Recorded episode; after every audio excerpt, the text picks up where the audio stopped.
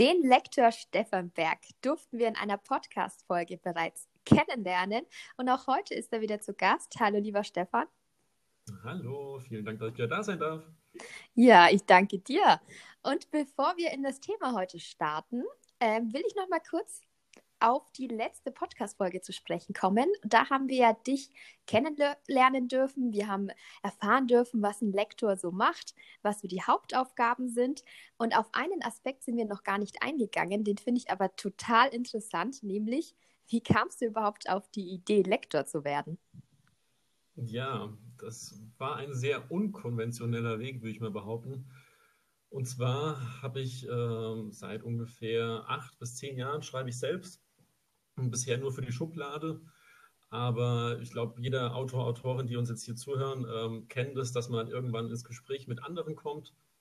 Und so war das bei mir auch. Und ich habe mich dann sehr stark mit anderen Autorinnen ausgetauscht und hm, dann quasi festgestellt, okay, irgendwie liegt mir diese bisschen Hilfestellungsleistung, sag ich mal, als, als Berater nebendran zu stehen, ein bisschen mit denen zusammen über den Plot zu gucken. Hat mir sehr, sehr gut gefallen. Mhm. Weshalb ich auch immer öfter und immer mehr Test gelesen habe. Und irgendwann kam dann eigentlich die Autorin oder auch mehrere Autorinnen auf mich zu und haben gesagt gehabt, hm, also eigentlich Testlesen ist das jetzt nicht mehr so richtig.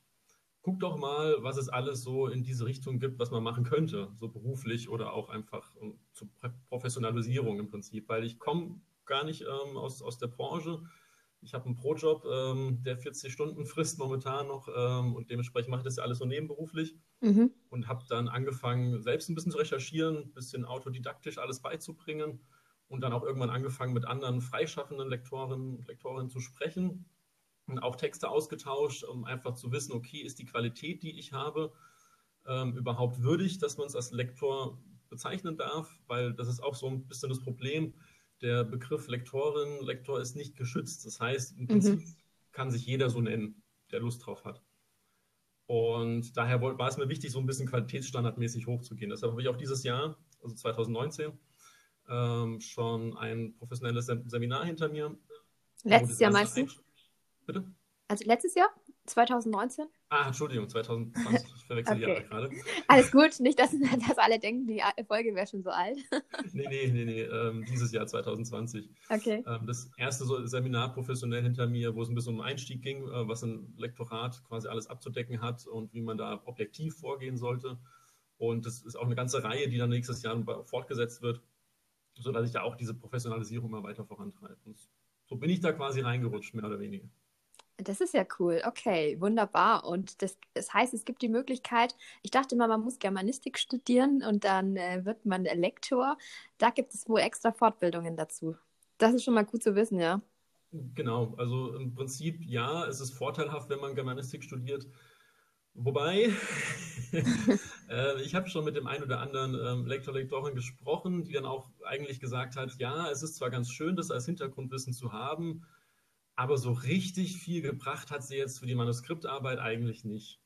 Also dementsprechend würde ich schon behaupten, man kann sich das ähm, selbst beibringen, aber man sollte auf jeden Fall irgendwo ähm, Seminare oder mit dem Austausch auf jeden Fall mit professionellen Kollegen ähm, anstreben, mhm. weil es ja doch einen Unterschied gibt, ob es jetzt nur ein Testleser ist oder äh, tatsächlich ein Lektor.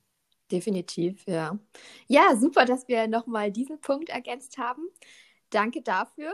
Und jetzt widmen wir uns mal dem heutigen Thema, nämlich Konflikte. Du hast gesagt, dass man als Lektor auf verschiedene Aspekte in der Geschichte eingehen muss im Manuskript und eines dieser Aspekte ist eben ein Konflikt. Stefan, erklär uns mal, was ist denn überhaupt ein Konflikt? Ja, ist eigentlich ganz einfach. Ein bisschen trocken jetzt vielleicht erstmal als Einstieg eine Definition im Prinzip. Ähm, und zwar, Konflikt ist eigentlich nichts anderes als ein Kampf entgegengesetzter Kräfte.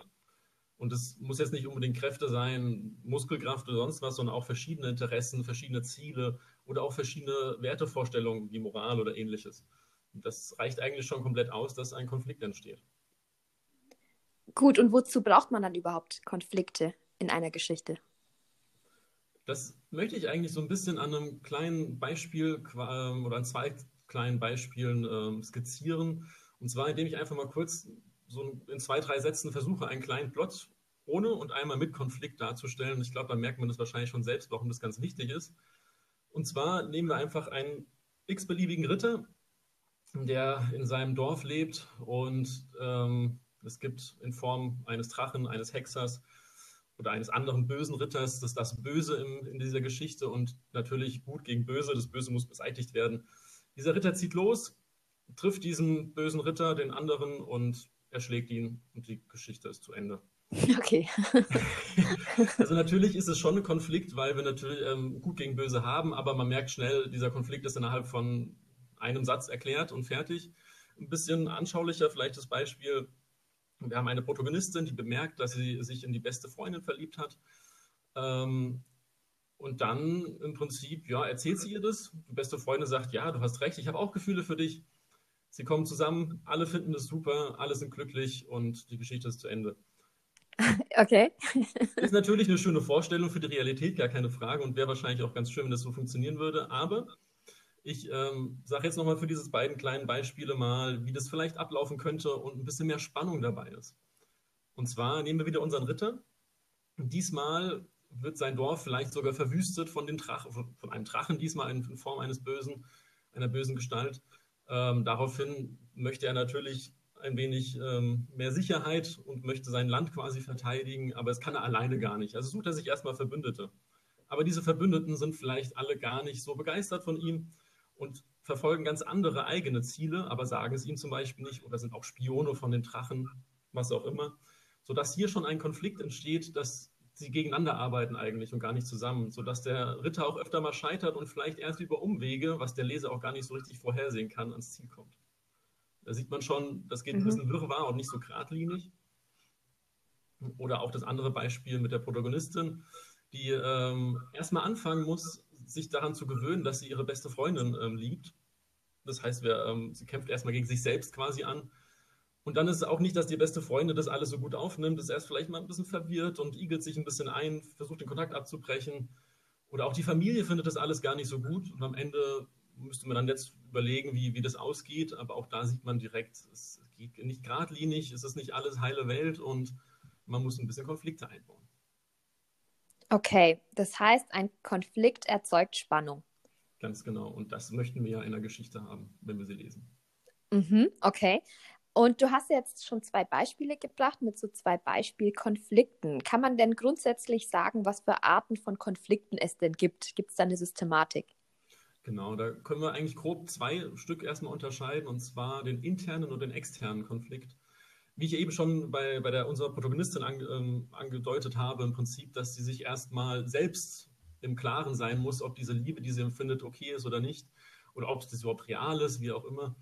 Da ist es so, dass sie einen inneren Konflikt hat und mit sich selbst eigentlich kämpft. Und das ist, da ist niemand anderes beteiligt. Das ist quasi in der Geschichte vielleicht auch ein bisschen monologlastig, aber auch super wichtig, weil es ja Richtung ähm, Figurenentwicklung geht. Das ist mhm. aber nochmal ein separates Thema. Ähm, aber es gibt auch diesen Klassiker, dass die Protagonistin sich einredet, dass sie nicht gut genug ist und ähnliches. Einfach Selbstzweifel im Prinzip. Und dann gibt es den externen Konflikt. Das ist im Prinzip das Gegenteil. Das heißt, wenn es nach außen geht, sei es jetzt im, im, einfachsten Falle, dass jetzt eine, eine zweite Protagonist oder Antagonist in dem Falle eigentlich ähm, da ist und die gegeneinander spielen. Aber es muss auch nicht immer in Form einer Figur sein. Es kann auch die Natur sein. Es kann zum Beispiel, möchte jemand einen einen Berg überqueren, um noch zu seinen Liebsten zu gelangen und ein, ein Schneesturm hält ihn auf. Und dann ist dieser Konflikt extern gegen diesen Sturm im Prinzip, damit er noch trotzdem irgendwie zu seinen Liebsten über diesen Berg kommt. Mhm. Oder auch, wie eben bei unserer Protagonistin, dass die Gesellschaft vielleicht ähm, auch ein, ein externer ähm, Partner ist, der den Konflikt befeuert, dass sie halt eben diese gleichgeschlechtliche Liebe gar nicht so akzeptiert wird. Aber auch der Staat, Technologien, KI ist ein großes Thema, gerade in der Science Fiction wird auch immer öfter als ähm, Antagonist gewählt und dementsprechend als externer Konflikt eingestuft. Okay, und wie ist es jetzt dann in einem Buch? Also wir haben dann interne Konflikte, externe Konflikte. Gibt es dann einen Hauptkonflikt oder ist ein normales Buch eine Aneinanderreihung von vielen verschiedenen Konflikten. Also wie muss ich da als Autorin vorgehen, um die Geschichte wirklich dauerhaft spannend aufrechterhalten zu können? Das ist natürlich gut, wenn du nicht nur einen einzigen Konflikt hast. Wenn du nur einen einzigen hast, dann hast du eine Frage, die den Leser die ganze Zeit beschäftigt, von, von hinten bis nach vorne und zwischendrin gefühlt quasi nichts anderes passiert, außer diese eine einzige Frage, die beantwortet werden muss. Was man auch so ein bisschen als, als ähm, die Prämisse des Buches quasi kennt. Mhm. Ähm, ist nicht so optimal, aber es muss natürlich vorhanden sein, damit man den Leser über das ganze Buch hinweg ähm, fesseln kann. Aber es sollten natürlich auch noch ganz viele kleinere oder auch andere größere parallel verlaufende Konflikte sein, die dann früher enden aufgeklärt werden ähm, oder eben noch stärker sich in, in die anderen Konflikte mit einbauen, sodass es im Prinzip eine Kombination aus allem ist. Also sowohl extern, intern als auch größere, kleinere Konflikte, die das Ganze dann tragen. Alles klar, okay. Das hast du jetzt alles ganz gut erläutert, ist alles recht theoretisch. Was kannst du mir als Autorin für praktische Tipps geben, um ja wirklich gute Konflikte in meine Geschichte zu integrieren? Da würde ich mal ein bisschen zurückgreifen Richtung Drehbuch oder auch Schauspielerei. Und zwar, mhm. ähm, vielleicht kennt auch der ein oder andere den ähm, Schreibratgeber über das Schreiben von Sol Stein. Und dieser hat in seinem Ratgeber oder auch andere Ratgeber zitieren diesen ähm, eine Methode, die Actors Studio genannt wird. Das heißt, im Prinzip kann man sich das ein bisschen so vorstellen, man hat eine Bühne und da sind zwei Schauspieler und es gibt einen Regisseur. Dieser Regisseur spricht vorher mit diesen zwei Schauspielern einzeln, sodass der andere nichts davon mitbekommt und gibt ihnen jeweils ein anderes Drehbuch und andere Backstory. Vielleicht als Beispiel ein bisschen leichter zu, zu verstehen. Ähm, was oft genommen wird, ist ähm, ein, ein, also die Szene ist im Prinzip, wir sind in der Schule, ähm, es gibt ein Elterngespräch zwischen Direktor und einer Mutter und es geht darum, dass ein Kind, also das Kind der Mutter, äh, von der Schule geschmissen wurde. So, dem Direktor wird jetzt aber vorher, also dem, dem Schauspieler des, des, Direktors wird vorher gesagt, dieses Kind ist total doof, das ist total nervig, das macht überall nur Ärger, es schwänzt die Schule. Bitte, also es ist vollkommen klar, dass dieses Kind verwiesen werden musste von der Schule, weil es hat einfach gar nicht funktioniert sonst. Der Mutter jedoch wird erzählt, dass dieses Kind, was, also ihres Kind logischerweise, äh, total lieb ist, alles total in Ordnung ist und dieser Rektor eigentlich nur ein persönliches Problem mit dem Kind oder auch mit der ganzen Familie hat und deshalb das Kind von der Schule geschmissen hat. Okay. Jetzt kann man schon sehen, die Mutter weiß nichts, was der Direktor weiß und der Direktor weiß nicht, was die Mutter weiß. Und dementsprechend ist da natürlich ein hohes Konfliktpotenzial, weil jeder auf seiner Meinung besteht und dadurch kracht es im Prinzip. Und das Ganze können wir auch mit unseren Protagonisten nehmen. Dass wir einfach sagen, okay, was ja auch der Realität entspricht. Nicht jeder weiß alles und entsprechend agieren die Personen auch ganz anders. Und dadurch entstehen diese Konflikte, weil eben gegensätzliche ähm, Kräfte aufeinanderstoßen im Sinne der Meinungen oder Ziele oder was wir vorhin erwähnt haben. Okay, das heißt, die Übung Actor Studio heißt, dass, dass ich mir jetzt für meine Geschichte quasi überlege, wer welche Informationsbasis hat oder bekommen hat. Einerseits das und andererseits auch sich klarzumachen, dass die Figuren verschiedene Ziele haben. Also es wäre okay. sehr mhm. ungünstig, wenn wir jetzt zum Beispiel unseren Ritter wieder nehmen, der jetzt auf einmal Gefährten hat, fünf Gefährten und alle wollen auf jeden Fall diesen Drachen töten und wollen einfach nur Friede über das Land bringen. Das ist, wie eben schon ein bisschen ähm, angedeutet, relativ langweilig. Also wäre es ja interessanter zu sagen, okay, da ist eine Assassine dabei, die möchte eigentlich den Schatz von dem Drachen haben. Der ist, ist ihr eigentlich relativ egal, was mit dem Drachen passiert. Und das birgt ja auch schon ein Risiko, dass sie vielleicht während der Schlacht einfach abhaut. Aber die anderen, natürlich die anderen Gefährten damit rechnen, dass sie dabei bleibt und auch vielleicht Aufgaben bekommt und so weiter. Und wenn man sich das klar macht, dass jeder sein eigenes Drehbuch hat und entsprechend die anderen darauf reagieren müssen, ist es ähm, sehr, sehr spannend, weil, glaube ich, auch sehr oft ähm, die Autorinnen das gar nicht, ähm, gar nicht merken, wie ihre Figuren lebendig werden und dann am Ende auch was ganz anderes rauskommt, als man zu Anfang geplant hatte. Ja, sehr spannend. Okay. Ja, ich als Autorin werde jetzt in Zukunft definitiv darauf achten, gute Konflikte auszuarbeiten. Und ich glaube auch dieser Punkt, den du gesagt hast, einfach mit den, ähm, sich klar zu werden, was sind eigentlich die Ziele der verschiedenen Figuren, ist ein Punkt, der super wichtig ist, weil oftmals beschäftigt man sich ja doch sehr stark mit dem Protagonisten oder der Protagonistin. Aber es gibt ja eben noch andere Figuren, die ihr Eigenleben entwickeln, ja. Und wie du sagst, kann sich dann entsprechend die Geschichte verändern. Super Input auf jeden Fall. Ganz lieben Dank, Stefan. Und das geht ja weiter. Wir werden ja noch in anderen Gesprächen andere Aspekte mit berücksichtigen.